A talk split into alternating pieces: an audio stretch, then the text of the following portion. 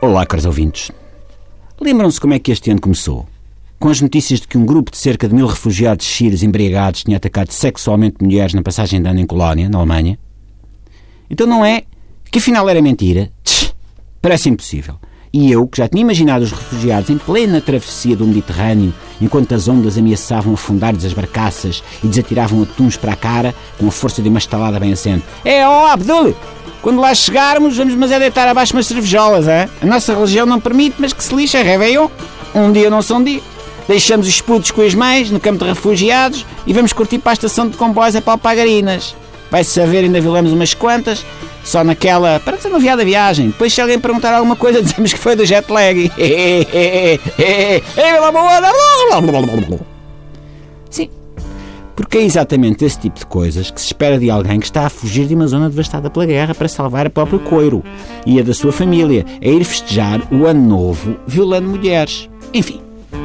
Houve quem preferisse ir para o Terreiro do Passo ouvir os Trovante, ou ver o fogo de artifício na Madeira. Mas como a Alemanha não é a Madeira, nem a Terreiro do Passo, nem Trovante, os refugiados tinham-se safado como puderam.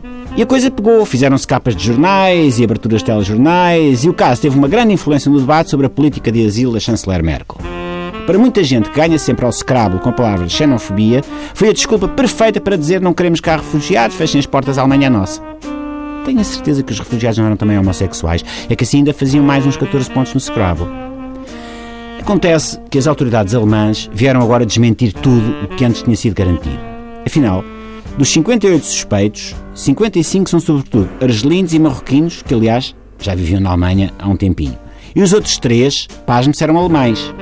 As 1054 queixas que a polícia recebeu, afinal 600 diziam respeito a roubos. As outras 454, essas sim, são de agressões sexuais.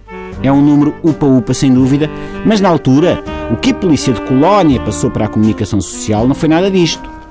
Como é que as autoridades alemãs chegaram a esta nova conclusão? Viram um episódio do CSI e lembraram-se: olha, e se a gente fizesse como estes tipos investigasse? Eu até nem sou grande fã do CSI, mas estou tentado a dizer que a polícia de Colónia devia ter investigado antes de dizer aos médias fosse o que fosse, para evitar aquela coisa da. como é que se chama? Não é conclusão precipitada, é mentira. É isso. É que uma pessoa fazer batota ao escravo é uma coisa.